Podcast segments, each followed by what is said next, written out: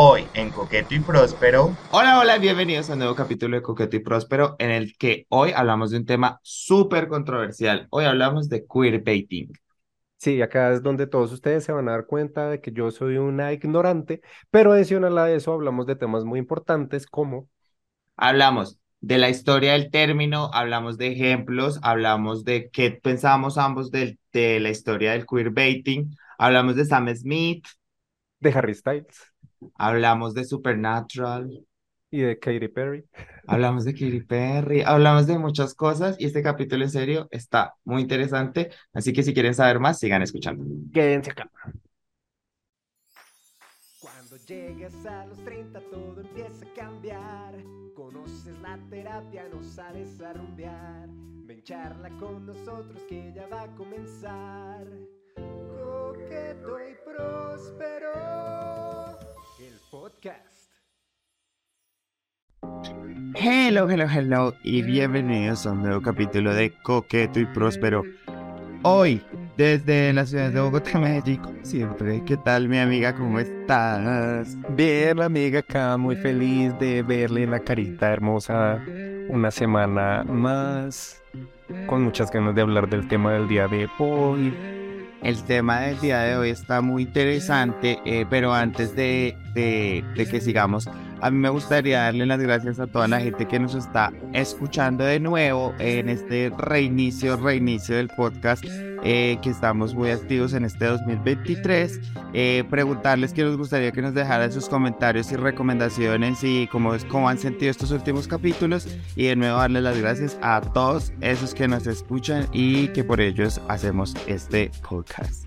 Ay, sí, que son todos bonitos que nos han escrito por redes y nos mandan DMs y nos mandan nudes. Ah, no mentiras, esas no, pero, pero sí, muchas gracias. No. Sí, a, to a, todos los que nos escriben por el podcast, quiero que sepan que en serio valoramos todos sus mensajes, que nos gusta mucho recibir sus comentarios y que entre, entre todos estamos creando esto y que gracias por su compañía.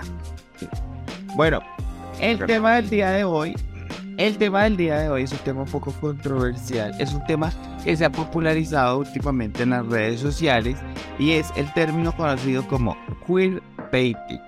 Amiga, una pregunta, ¿usted que ha escuchado el término queerbaiting y que sabe cómo lo define lo según lo que usted sé? Pues la verdad, no sé nada. O sea, digamos que lo que...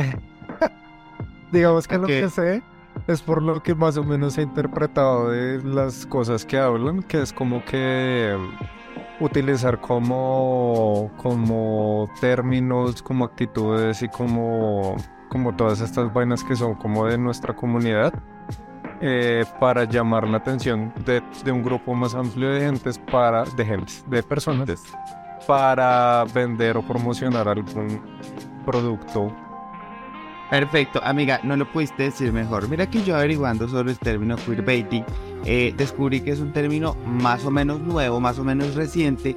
Eh, de hecho, está definido en el Urban Dictionary, no encontré como otra definición más académica. El Urban Dictionary es un diccionario on en online que reúne términos sobre todo del dialecto, slang y todas las cosas que se vuelven populares, más bien como en las conversaciones, en las conversaciones como de calle.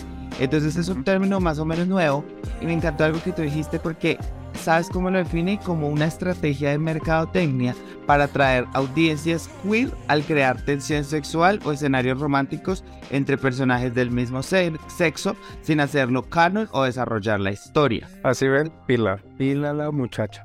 Ella es una chica muy pila, pero entonces como te das cuenta, el término nace sobre todo en la parte de las películas, las series y las, eh, las series de televisión y las películas en donde eh, habían ciertas tensiones eh, sexuales entre los personajes que no eran desarrolladas como contando o diciendo propiamente que era un personaje homosexual.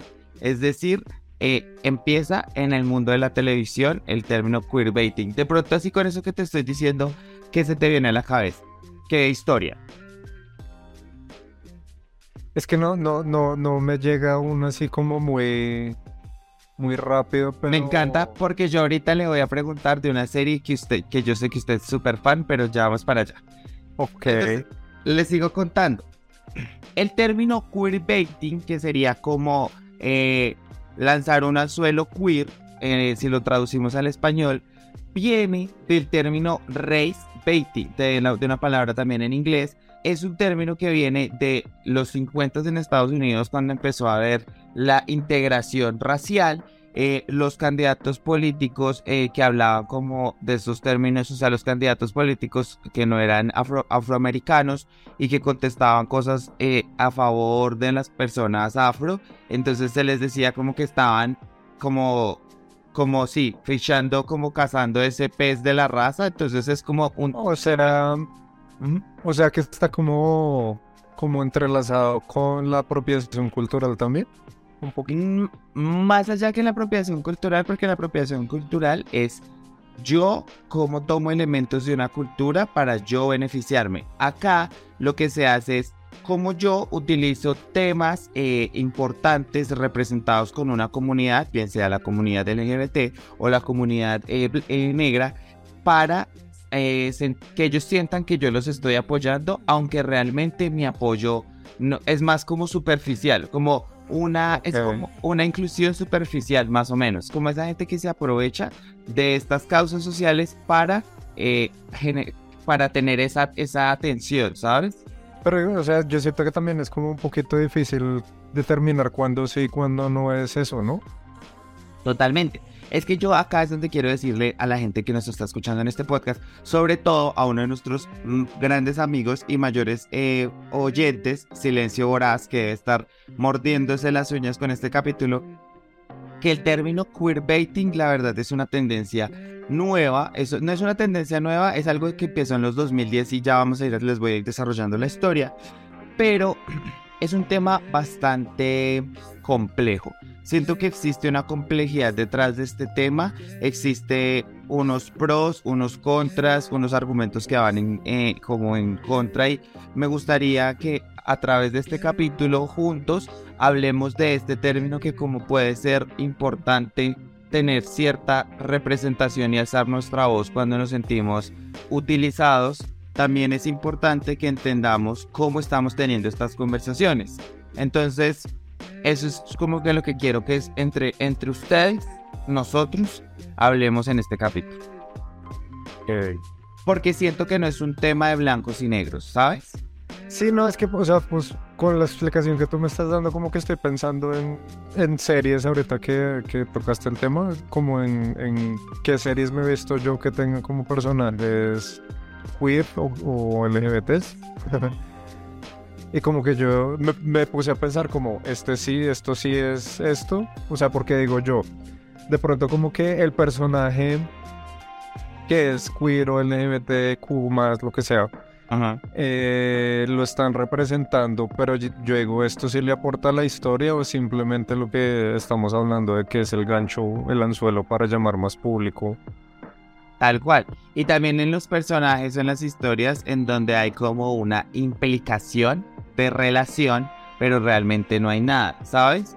Eh, uno de los mayores ejemplos, y ya iremos a otros ejemplos, es por ejemplo la película Luca de Disney, que bien sé, que se puede mencionar que es, o sea, la película está creada de una manera que el diálogo, el contexto y todo, si tú la ves desde los ojos de una familia heterosexual, tú dices, son dos amiguitos que se quieren y, se, y, tú la puedes entender así. Pero si la ves con los ojos de un adolescente homosexual, también la puedes ver y decir como, ah, son dos jovencitos gays que se quieren. Como que todo este término de queerbaiting es como esa, eh, como esa delgada línea que tienen las producciones de televisión, música, cine, en la que nunca se especifica como si un personaje es gay o no, pero eh, tiene muchos guiños gays que hace que, como ese, ah, mira, estamos contigo. Es más o menos como ese es lo que el término quiere decir. Ok, ok. Bueno, si es que es complicado. ¿Cómo, cómo es de personaje? ¿Tú te viste Star Wars? Eh, no. Es que en la última saga hay dos personajes que también como que la gente chipeaba mucho que tuvieran algo y pues no, no eran no eran gays. Tal cual. Entonces sí, yo creo que o sea, no soy tan fan de, Star Wars, pero recuerdo mucho que en su momento también como que mencionaron mucho el tema, entonces ya, ya como que voy entendiendo. Ya, ponle cuidado. De hecho, en lo que, en lo, en lo que estaba leyendo, el término de queerbaiting, no, no hay como un, no hay un lugar o una fecha en específico en la que haya sido eh, creado, no se sabe, pero se sabe que se popularizó en, los, en las comunidades online, sobre todo de Tumblr, Tumblr, Tumblr, Tumblr, Tumblr. Twitter, Facebook, Spotify, Instagram. en, la, en, la- en el principio de los 2010, eh, sobre todo lo que yo te decía, como el term, como en estas historias de personajes, como lo que tú mencionaste, que parecía que tienen ciertas tensiones sexuales, pero no tenían ningún, em, que no, al final no tienes como ninguna relación o algo. ¿Esto de dónde viene? Póngale cuidado que esto es algo que pareció muy interesante, muy triste, pero muy interesante. ¿Sabía usted que en el código Hayes en Estados Unidos las películas tenían prohibido, prohibido mostrar la homosexualidad en las películas? ¿Qué es el código Hayes? El código Hayes es una lista de principios que es este, como de las cosas que, como se califica una película cuando es como para adultos, para no adultos, pero en esa lista de códigos estaba prohibido eh, la representación homosexual en las películas. ¿Cómo se queda con ese dato? 1900, amiga, 1968, o sea, Ayer. ayer.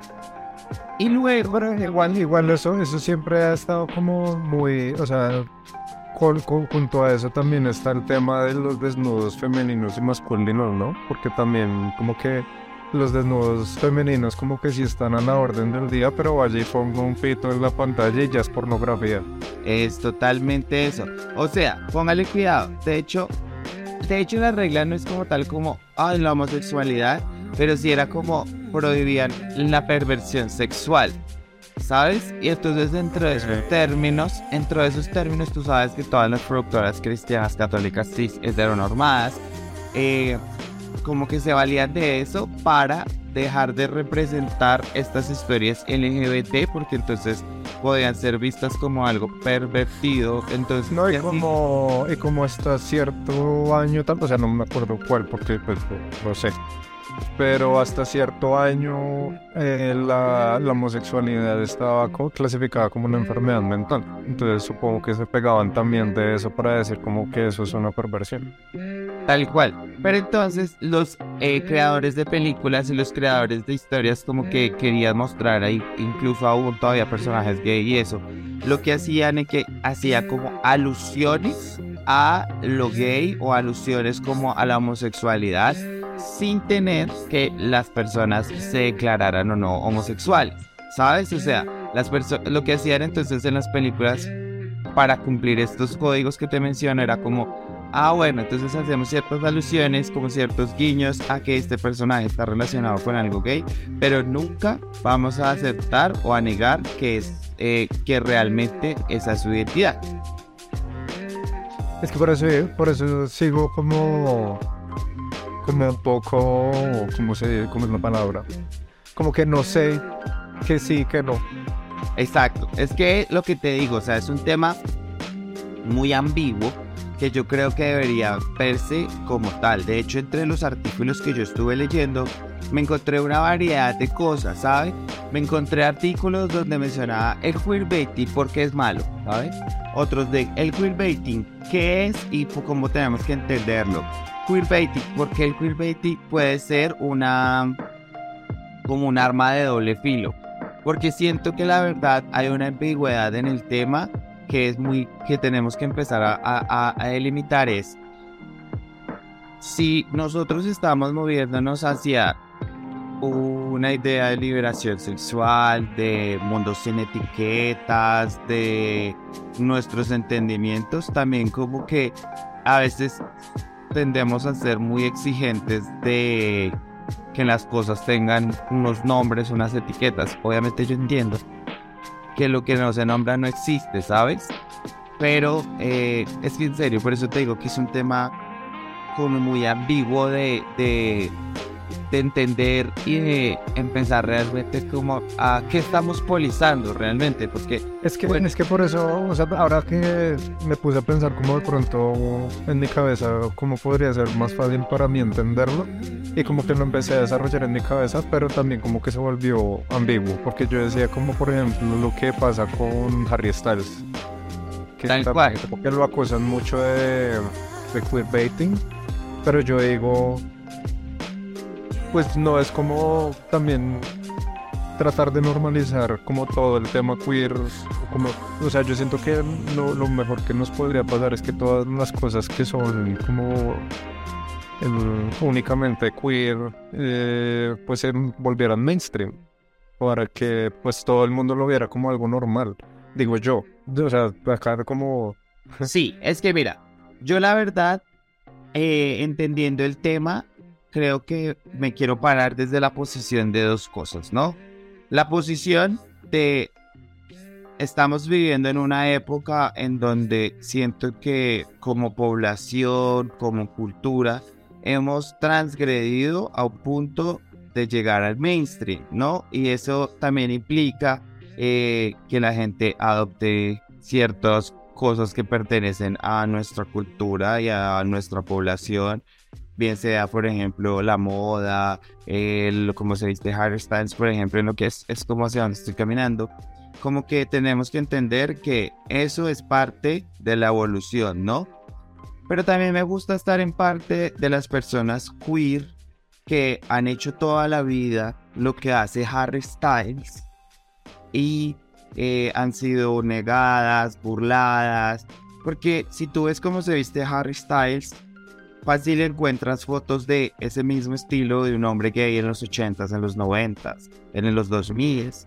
Esa Ay, no, y ni siquiera tenemos que irnos tan atrás, lo que pasa con ahora con Sam Smith.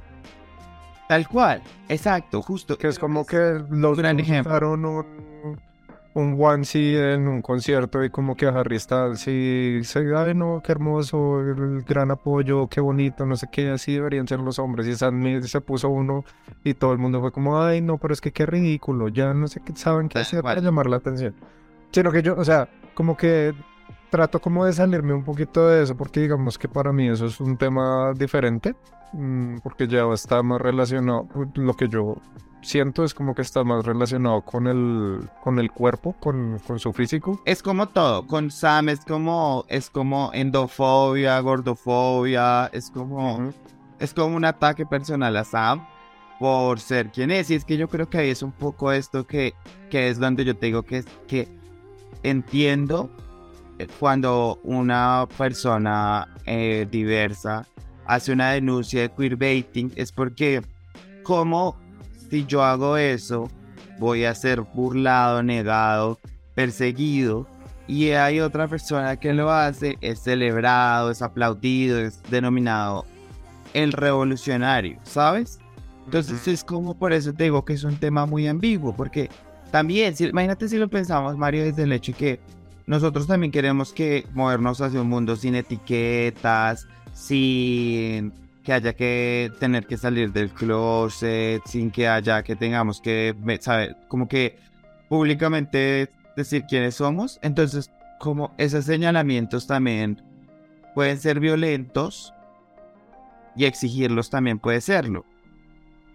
Sí no es que por- o sea por eso yo hoy Mario está muy confundido en este capítulo Amiga, y yo creo que eso es muy importante, ¿sabes? O sea, porque créeme que eh, muchas veces, y acá, uf, me voy a meter en una camisa de 12 varas y me la aguanto.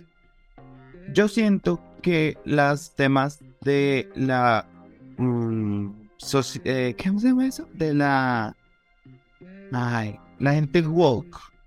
Ok sí eh, a veces tiende a ser un poco violento, porque tenemos que reconocer que nosotros somos personas criadas en un sistema racista, clasista, homofóbico, transfóbico, y que hay muchas cosas que no, no, no, no, no sabemos que nacimos así y simplemente replicamos por nuestro entorno.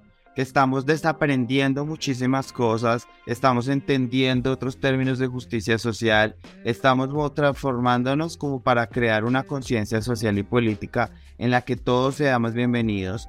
Y a veces siento que se vuelve una guerra como de señalar, de el que más el que más woke sea y yo entiendo que eso a veces lo que estoy diciendo puede ser violento y yo no quiero que suene de una manera porque yo en serio desde lo personal trato de tener una conciencia política, de ser respetuoso, pero a veces es frustrante que uno en este proceso de aprendizaje se encuentre con tanto juicio en lugar de un lugar para la conversación, para la educación, para el entendimiento. Sí, no, o sea, digamos que yo, yo a veces también como que me, me abstengo de opinar de ciertas cosas porque yo sí siento que, o sea, uno, porque pues finalmente yo sí o sea, como que muchas cosas de mi ignorancia vienen desde mi privilegio. Entonces, como que a veces lo que digo, me abstengo de opinar porque de pronto, pues no entiendo por qué se piensa de cierta manera, porque pues finalmente a mí nunca me han discriminado por eso en específico. Entonces, como que de pronto para mí es un poquito más difícil de comprenderlo. Y dos, porque a veces sí cuando uno de pronto hace como el comentario para que de pronto alguien como que le diga a uno como no, es que pasa esto, esto y esto, se encuentras con dos piedras en la mano y como como, ay, es que tú eres un hijo puta, eres lo peor que existe. Es que, claro, es que un hombre cis heteronormado y es como, ok, no venía de ahí, pero pues gracias. Sí, es que yo, yo acá digo que acá tienen que haber un entendimiento de ambas partes, como de cuando uno quiere explicar estos temas, cuando uno quiere ser consciente, a la, porque Mario, esto es algo que, por ejemplo, que nosotros como personas LGBT en nuestros 30, eh, pues estemos acostumbrados a que no haya personajes gays, es porque como no crecimos con ellos, pues para nosotros no es algo que esté tan engranado en nuestras mentes, que tanto ahora cuando lo vemos es como, uff, parce, que falta me decía a mí ver esto. Por ejemplo, mire, y se la quiero recomendar para nuestro próximo Crispeteando. Me vi una película que se llama Long Island y es una comedia, comedia romántica gay. Parce, es las películas que yo crecí viendo, las como los chick flicks que me arruinaron la vida, pero era un chick flick gay. Y yo lo veía, yo decía, qué, qué bonito, qué lindo tener esto. Y, y entonces entiendo la importancia de la representación pero entonces como nosotros no crecimos con esto, que nos dieran estas migajitas de personajes y de cositas, pues para nosotros era fabuloso y maravilloso porque a eso estábamos acostumbrados. Ahora nos estamos enfrentando a una sociedad, a unos jóvenes que, que sí activamente necesita que sean representados, que sí, que no se están aguantando las migajas que nosotros como millennials sí lo hicimos. Entonces siento que ahí es donde empieza este debate, ¿no? Entonces como es como nosotros entender un poco por qué ciertas cosas a las que estábamos acostumbradas son violentas y que los de los, las nuevas generaciones también entiendan que ciertas eh, que también ser como eh, exigente y polizador como poli, sí, como policía de la gente de su comportamiento pues también es un poco violento. Sí no es que vuelvo y digo, o sea, siento que es como, ok, ¿quieres como que la representación sea de manera correcta o quieres simplemente tener la razón con todo lo que dices? Porque siento que a veces también viene es como de eso, como de lo que tú decías de la gente woke, que, o sea, cuando yo hablo de gente woke, yo siento que es más como que eh, no es gente como que aporta la causa, sino que simplemente quiere tener la razón porque sí. Total. Ponle cuidado de lo que yo te hablo de lo violento que sea esto. ¿Tuviste la serie Heartstopper? Eh, no me lo vi todo porque no me gustó. Bueno, sí. En esa serie que también me dijeron que no la recomendaba para que le hiciéramos una, una, un análisis. Por ahí puede ser, puede ser. Déjenos en los comentarios qué les gustaría que fuera la próxima película o serie que, que, que revisáramos. Que revisemos. Amiga, eh, uno de los personajes, uno de los actores eh, de la serie eh, empezaron a hacerle alegaciones de que él estaba capitalizando en un personaje LGBT cuando él era hetero. Y esto estamos hablando de que él es una persona. Cuando hicieron estos, como estas acusaciones, él era menor de edad, si no estoy mal, o tenía 18 años. al punto que el peladito tuvo que cerrar su Twitter y su Instagram porque fue tanto el nivel de acoso como de eres un queerbaiting, eres un queerbaiter, que al final y después eh, del tiempo él sale del closet como una persona bisexual. Entonces, mira las implicaciones de eso como alguien que está en su proceso identitario, eh, lo acusen de algo que llegue a tener que pasar como toda esta como complejidad de redes sociales y realmente es una persona que sí es queer y así no lo fuera, igualmente mira como lo complejo que es como tener que ir a decirle a una persona es que, es que eso, o sea, ahora que tocas ese tema también me parece como complicado. Como los actores y actrices que representan mm, eh, pues personas queer que a veces como que yo también veo que en redes en general se quejan de que dicen, bueno, ¿y por qué no usaron un, person una, un actor que sí para gay? Y yo digo, pero de pronto los actores y actrices gays no quieren solamente encasillarse en papeles así. Porque pues... Claro. Sí, entonces, o digo, pues no sé, de pronto no quería nada de ese actor para... O sea, yo sí, hay cosas de cosas, ¿no? O sea, no es... Sí, total. De Shell con esta vieja, ¿cómo es que se llama? Es grande Johansson. Representando a una mujer asiática, ¿no? Porque pues uno... Sí, hay cosas de cosas, sí. Sí, total. O sea, porque también yo siento que, pues digamos, por ejemplo, que historias de mujeres trans las actúen mujeres trans. Eso es entendible. O sea, eso y lo y uno entiende lo violento que haya sido que actrices cisgénero y actores cisgénero actuaran papeles de mujeres trans, ¿sabes? O sea, eso es como, yo ahí sigo, ok, esto sí.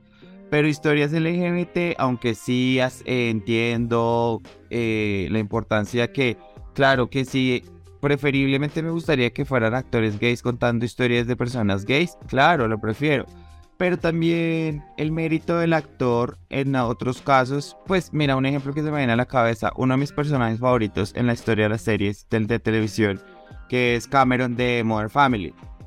El actor que hace Cameron de Modern Family, él es un hombre heterosexual, y él es un hombre heterosexual súper heterosexual, pero siento que él, aunque obviamente está eh, actuando un cliché, pero lo hace muy bien y otro ejemplo, Neil Patrick Harris, que es gay y hace de Barney Stinson en How I Met Your Mother, o sea, es una persona gay. Eh, creo que hay ciertos casos en donde, pues, eso tiene que ser más laxo y es por eso donde yo te hablo de, y es lo que mencionábamos y hemos hablado durante pues, todo lo que hemos dicho, es lo ambiguo que es este tema, porque mira, incluso entre, estamos hablando y nos detenemos como para pensar si como pues, que estoy diciendo. ¿Será que sí, será que no? O sea, es que yo sé... Yo siento que no, o sea, con, con ese, por ejemplo, con el tema de los actores y actrices, yo siento que cuando de pronto la, la historia o... Sí, como la historia que están tratando de contar no es como específicamente de nuestra comunidad, siento que sí puede ser un poquito más laxo, que es lo que, lo que estás diciendo. Pero ya cuando es un tema muy propio de nosotros, como que no sé si están diciendo que van a hablar de violencia de, género, de personas trans o algo así específico, pues yo sí siento que debería como ser representado por actores y actrices que pertenezcan a esas comunidades, porque pues obviamente va a ser mejor, mejor representado.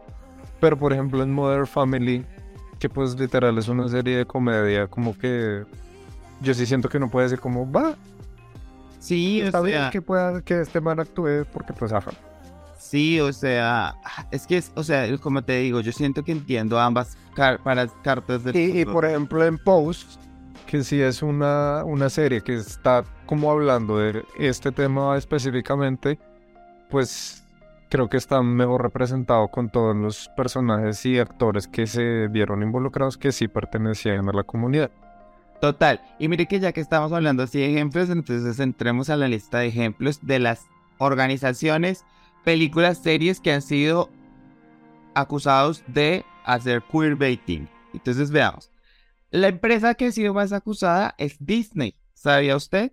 Porque Disney tiene el uso hábito de mencionar que va a ser un personaje gay, que va a ser el primer beso gay en cierta serie la primera historia lésbica en cierta cosa y es un besito. Y es una, por ejemplo, una de las de los más de los más revisados, de los más mencionados en lo que yo estuve leyendo es en la película The Rise of the Skywalker que decían que iba a haber una primer eh, una representación queer. ¿Y sabe usted Ajá. qué terminó siendo esa representación queer? ¿Qué? Un beso en una escena al fondo. O sea, un beso al fondo de una escena. Esa fue la representación. Marica, es como lo, de- lo que pasó con Buzz Lightyear. Buzz Lightyear. Con ayer que también, la primera representación gay y un beso y cierran la Un puerta. beso. Sí. Otro Aunque caso, el escándalo, ¿no? el escándalo detrás de eso, a- los niños iban a salir homosexuales de esa sala de cine. Otro caso, 2017 en La Bella y la Bestia. También el primer personaje gay Ah, iba a ser Gastón. Le Fou, Le Fou, perdón, pues sí, Gastón es el otro. el otro. ¿Y qué pasa? La única escena que hay es Le Fou bailando con los man y había un beso, pero ¿qué pasó? ¿Usted qué cree que hicieron con ese beso? Lo quitaron porque pues, Lo para evitarse el, el problema en red. Otros ejemplos en series. Glee. Había cierta... Los usuarios de, de Tumblr decían que siempre había una tensión sexual entre Rachel Berry y Queen Fabre. Adventure Time también fue eh, juzgada por esto, por la tensión que siempre, la historia que la gente pensaba que había entre la princesa Bubblegum y la vampira, que no me acuerdo cómo se llama, que al final terminó siendo comprobada, pero sí, o sea, sí, sí, la- las, las alegaciones de todo esto es como, porque siempre tiene que ser un guiño, una cosa como un subtexto y no realmente algo mm, real. Y acá No, y que, que yo siento que como que ellos como con el tiempo lo fueron como corrigiendo, o sea, como que al final como que sí se comprobó, porque como, pues la verdad no me vi toda la serie, pero como que sí siento que creo recordar que hubo como un capítulo en el que sí como que eh, se mostraba algo entre ellas dos, pero fue mucho tiempo después de que toda esta vaina había pasado, entonces siento que dijeron como, uy, marica, nos vamos a meter en un problema si no les ponemos algo con que desahogarse, Claro. entonces hagámoslo. Pero sí, lo que tú dices es cierto, si lo hubieran podido como mostrar súper normal desde el principio y evitarse toda esta marica. Total. Y de hecho, y acá es donde le dije que yo le tenía una sorpresa, porque yo sé que una de sus series favoritas no es Supernatural. Sí. Ah, bueno. Supernatural es una de las series que tiene uno de los casos más infames de queerbaiting según la comunidad online. ¿Ya puede pensar en qué personajes le estoy hablando? pues, los hermanos. En Dean y Castiel. Dean y Castiel. ¿Sí? Sí, Dean, Dean. Dean, Dean y Castiel. Bueno, sí. Sí, sí puede que sí. Mire, dicen los fans de Supernatural que esta es una de las eh, de los CEOs más largos que han habido en una serie y de hecho que al final terminó con un final tan malo y hasta homofóbico.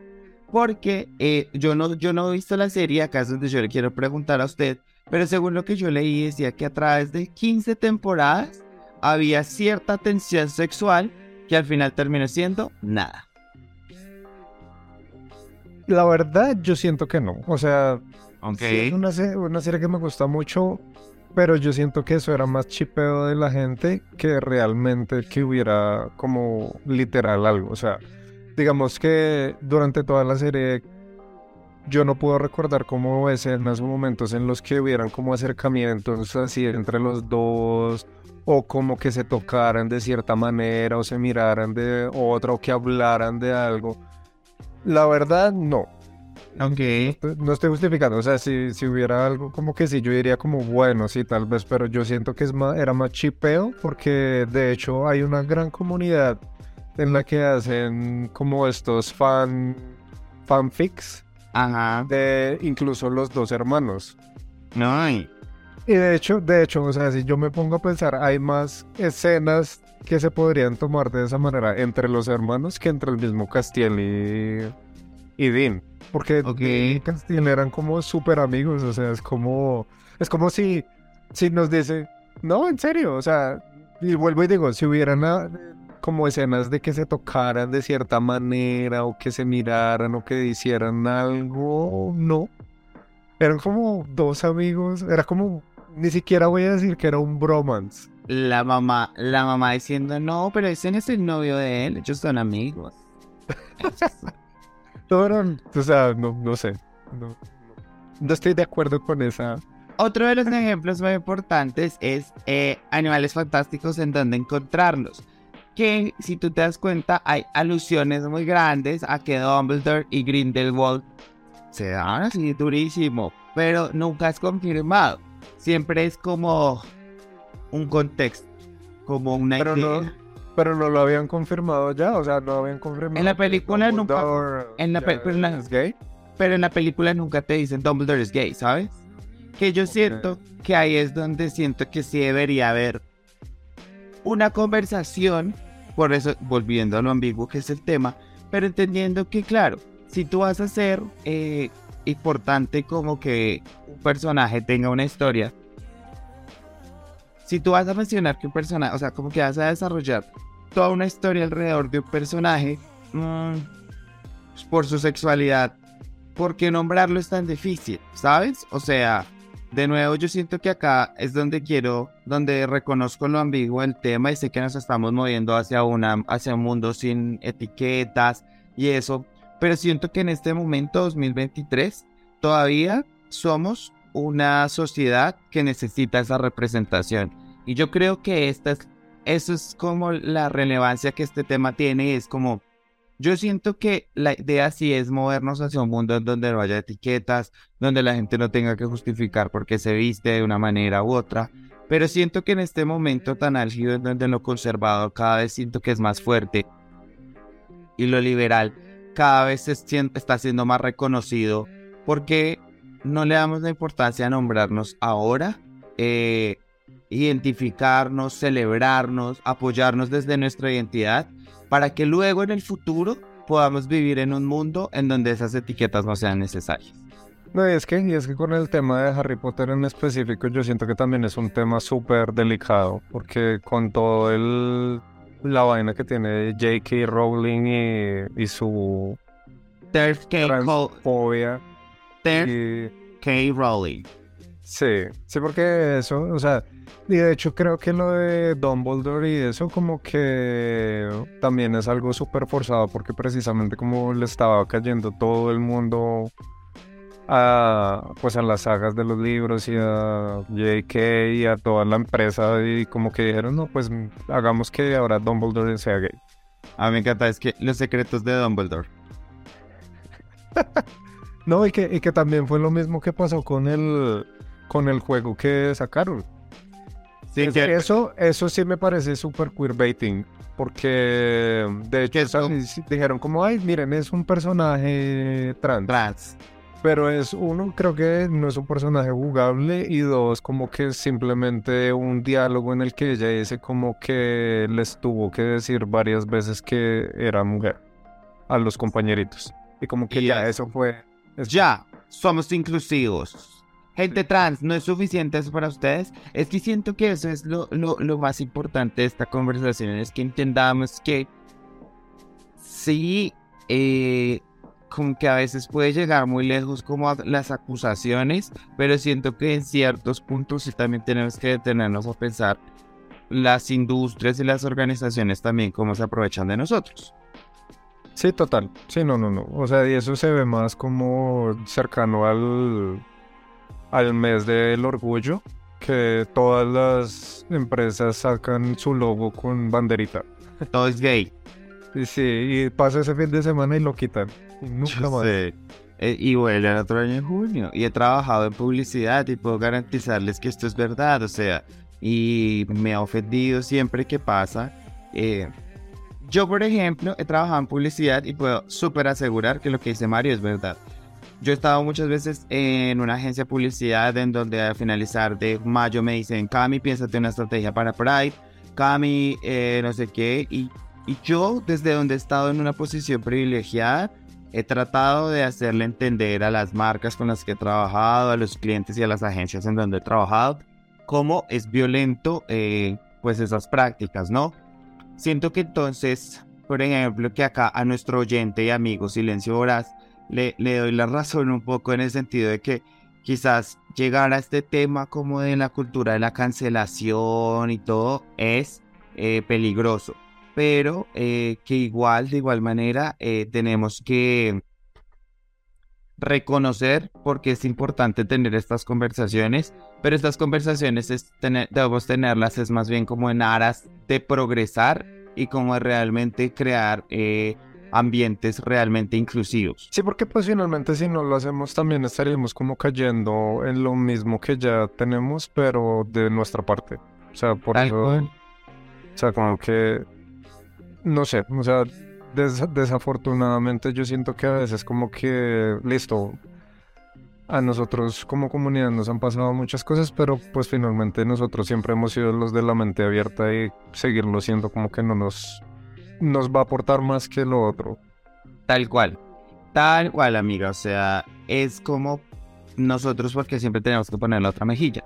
Podemos empezar a tener estas conversaciones y realmente empezar a crear unos ambientes, celebrar unos personajes, ver películas en donde haya representación LGBT que sea realmente importante y aportante.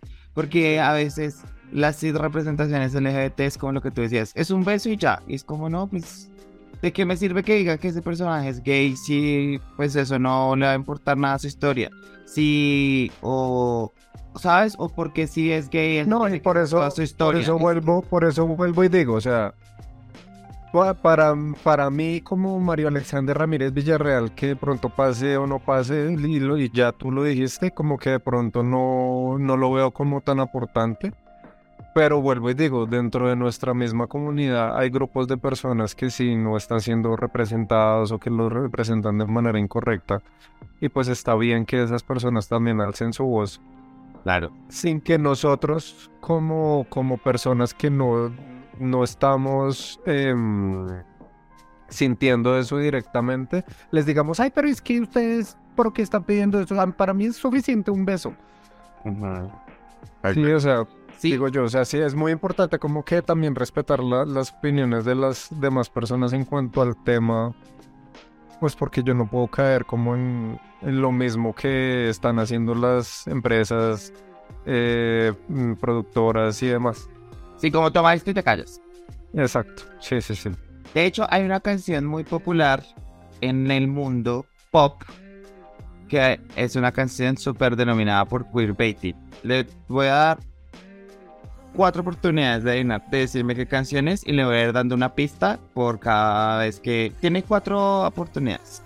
O sea, ¿cuál es la primera pista?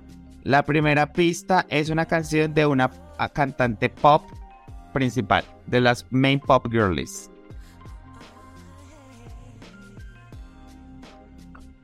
Pues es que pensé en. Pensé, fue como en. No, no, no pero de las principales no, no, no, no se me ocurre en esa segunda pista. Listo. Segunda pista. Esta de las cantas Main Pop Girlies, ella se presentó en un Super Bowl. Ahí ya te reduje la cantidad. ¿Es de Katy Perry? ¿Qué canción es? I Kissed a Girl. I Kissed a Girl. Y si tú te das cuenta, de hecho esa canción es súper problemática. Hoy uno la escucha es como besé a una chica y me gustó, pero esto no significa que yo esté enamorada y esto está mal, pero lo disfruté. Es como esa hipersexualización de las relaciones femeninas que pues si uno ya la ve... cuando tú me dijiste eso, ¿sabes cuál fue la, la que se me vino a la cabeza? O, o The Thing She Said all the things she says, all the things she says running through my head, que ella está bien. Y las viejas resultaron ser súper heterosexuales con familias e hijos, ¿no? Exactamente, ya todas mojadas en la lluvia. Besándose. Y todos sus videos eran súper alegorías, súper lesbian rights. Sí, y ellos creo que también estuvieron como en un evento así, como que las mostraron como, mejor dicho, súper eh, aliadas. Y ahora, mira, es que en serio es un tema tan complejo. Mira, como para cerrando el tema, un aporte que me pareció muy chévere de leer es que vivimos en una cultura en donde cada vez estamos hablando y teniendo historias más LGBT. Por ejemplo, Heartstopper, Mal o Bien, sobre todo Mal, Smiley, eh, Fire Island, muchas películas que ya son desde el inicio LGBT. Entonces, si ya estamos teniendo estas películas, estas historias, también yo creo que ya las productoras tienen que dejar de recurrir a estos como recursos eh, de migajas o como de cosas que no, que no, No, son para nosotros. Sí, y sabes que también es lo, lo que pasa es que pues finalmente volvemos al tema, como son historias que usualmente no se contaban, Ajá. mm, yo siento que también es muy complicado a veces, o sea, no, no, no quiero justificar porque yo sé que pues, Sí. todo viene de ahí, sino que muchas veces como que igual la industria también tiene que mirar qué pone, qué quita, porque pues están empezando también, o sea, yo siento que igual no sé, los inicios del cine también, cómo eran las historias que contaban, no son como las de ahora tampoco. Todo es como una evolución. Y yo siento que también, también el hecho de que personas que sean de la comunidad escriban esas historias, a pesar de que los actores no pertenezcan a la, a la comunidad, también va a ser una forma que ta- estas historias van a ser mejor representadas. Por eso vuelvo y toco el tema que ya hablamos en, en Destiny, de- del juego que me gusta. Sí, Gran parte del éxito que ellos tienen al contar estas historias es porque las personas que las cuentan son personas queer también. O sea, las personas que las escriben, no simplemente las que las actúan. es que siento que eso es algo muy importante, como quién es, de, de dónde vienen las historias, porque de pronto el año pasado se hizo muy popular en TikTok como cómo se, se comporta un personaje femenino escrito por un hombre. ¿Cómo se es eso, porque a veces realmente si las historias de una población, una comunidad las está contando a alguien que no ha experimentado eso, pues realmente es donde caemos más que todo en clichés y en cosas hirientes. Pero siento que cuando es una persona realmente que ha tenido, que ha vivido esa historia y cuenta su realidad, es algo totalmente diferente. Sí, y es por ejemplo, eh, retomando el tema del capítulo anterior, que si no se lo han visto, es importante que lo vean. Es una gran película y un gran capítulo, a pesar de que lo hicimos por partes. Eh, um, el, el director es, es gay, entonces por eso la película como que también tuvo una, una connotación diferente. Entonces como que no solamente hay que echarle la culpa a los actores y a la productora. Total, mire que algo que me parece que para terminar como, como de cerrar el tema es eh, que en estas acusaciones, sobre todo cuando se le hace a cantantes, a celebridades también, pues puede ser muy peligroso, como mencionábamos en el caso del actor que no había salido del closet, porque a veces también estamos invalidando a personas como de sus procesos de identidad, ¿no? Como que también cómo se reconocen, cómo se ven, porque es que acabo de entrar a otro tema que no quería, que me parece difícil es, por ejemplo, a Harry Styles cuando le han preguntado sobre su sexualidad, él dice que no importa. Lo cual yo digo bacano, ¿sabes? O sea, bacano que nos estemos moviendo hacia un mundo en donde eso no tenga que ser mencionado. Pero también siento que decir, ay, no importa, es como, pero voy a seguir eh, como generando ganancias a partir de ciertas expresiones o algo que obviamente uno entiende que no son eh, meramente de unas, de unas comunidades, de unas poblaciones, pero es como, eh, dejo que sea ambiguo y no entiendo de pronto la importancia que para muchas personas pueda ser esa representación, pero entiendo que a veces también son procesos identitarios de cada persona. Sí, no, lo que pasa es que, pues para los artistas es un poco más complicado, ¿no? Porque digamos que de algún, de alguno u otro modo tienen como una responsabilidad adicional. Entonces, pues sí, o sea, digamos que sí son procesos, pero lo que tú dices, como que... Y, y vuelvo y digo, no es como que yo quiera autear a Harry Styles porque pues me vale verga. Pero digo yo a veces como, o sea, mira tu público que pues tiene un gran número de personas queer y que tú estés negando tu sexualidad si es que la, la tienes, si eres queer también, pues digo, tú qué estás haciendo con, con tu público, ¿no? Porque Claro, a él lo ven muchos jóvenes, o sea, claro. digo, entonces digo yo, si, si yo como, como niño gay o adolescente gay estoy viendo que mi ídolo está como evitando decir las palabras, sea la que sea, porque yo digo, si él dijera como no, yo soy hetero, o soy bi, o soy pan, o lo que sea, para un niño que no esté viendo va a decir, no tengo que ser lo mismo que él, pero sí está bien decir lo que yo soy. Uf, amiga, eso es, yo creo que es la cereza del pastel para terminar este capítulo, porque en serio es eso, es como, no tengo que ser yo él, pero que, pero saber que vivo en un mundo en donde puedo decir quién soy, es importante. Exactamente. Sí. Perdón por toda la retaíla que dije antes de, de- de- de decir bien la idea, pero vuelvo y digo, lo que pasa es que para mí personalmente estos temas son muy complicados hablarlos porque yo tengo mucho desconocimiento y siempre he sido como muy claro en decirlo, porque quiero ser respetuoso con todo el mundo. Eh, si, si no lo estoy siendo de alguna manera, me disculpo y espero que me lo hagan saber también de una manera respetuosa, porque también estoy en un proceso de aprendizaje que lleva toda mi vida, pero pues quiero seguir aprendiendo. Quiero ser muy como, quiero aportar a las discusiones desde mi punto de vista y si puedo hacer algo así sea poquito, pues me gustaría hacerlo, pero por eso sí de pronto, o sea, no quiero que la gente piense que estoy tratando de ser eh, correcto por serlo, sino porque quiero ser parte de las discusiones y quiero aportar.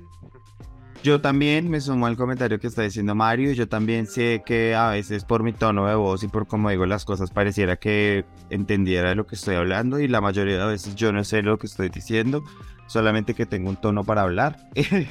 Entonces, yo también de la misma manera sé que no conozco muchas cosas, estoy aprendiendo, estoy en un proceso de construcción social y de construcción de muchas cosas. Entonces, si cualquier cosa que yo haya dicho hoy eh, está para la discusión, bienvenidos son mis mensajes, podemos hablarlo, podemos discutir. Eh, nada, eh, sí estamos aprendiendo y esto es un proceso como se dieron cuenta, Mario y yo estuvimos en una conversación muy ambigua porque así sé esto, así son estos temas y yo creo que lo que más le quiero decir a las personas que nos escuchan es que en nosotros tienen un espacio seguro para que discutamos estos temas eh, y aprendamos juntos y nos movilicemos como hacia un futuro utopizado en el que haya como, sí, como inclusión para todos. Y sin nada más, eh, decirles que nos pueden seguir en nuestro podcast, arroba, en el arroba coqueto y próspero en Instagram. Nos pueden seguir en todas las plataformas en donde consuman podcast, que miren que eso en serio nos funciona mucho. Recomiéndennos, síganos en todas las redes sociales. A mí me pueden encontrar en Twitter como Comino-Gómez, en Instagram como Comino-Bajo y en TikTok también como Comino-Bajo. Y a mí me pueden seguir como el de las gafas grandes en Twitter, Twitch, Instagram. eh, y recalcarles nuevamente lo que ya dijo Comi, si nos pueden eh, dar un like en YouTube, si le pueden recomendar el podcast a alguien que quieran o no. Porque si no les gusta y dicen como, uy, qué fastidio estos putas hablando mierda, pónganse video. háganle, háganle el día baila Mejor. nuestras voces. Y si les gusta, pues también háganle el día bonito a alguien poniéndolos a escuchar nuestro podcast. Créanme que para nosotros también es muy importante que, que nos puedan colaborar con eso. Si ven algún tweet en Twitter, retuiteenlo. Aparte de darle el likecito, pues, eso nos, nos ayuda mucho a crear colabora. comunidad. Gracias. A ver si, a ver si, si este año llegamos a los mil suscriptores en nuestro podcast, no sé. Estamos cerca, estamos cerca, estamos, estamos a... No les vamos a decir a cuánto, pero estamos cerca. Estamos cerca, entonces ayúdenos. Mira, Cuando lleguemos a los mil suscriptores, hacemos un episodio especial. Si llegamos a los mil suscriptores, hacemos un capítulo en pelotas, ¿no? Un, un capítulo de Coqueto y Próspero Prendas. Ah, amo, si llegamos a mil suscriptores antes de mayo, hacemos un capítulo borrachos. Eso, miren, ¿sí ven? Entonces colaborenos. y bueno, y ahora sí, sin nada más que decir, besitos. Amigas, no mandé Para... besitos de tres porque los besitos de tres son queerbait. Aquí no hacemos queerbait.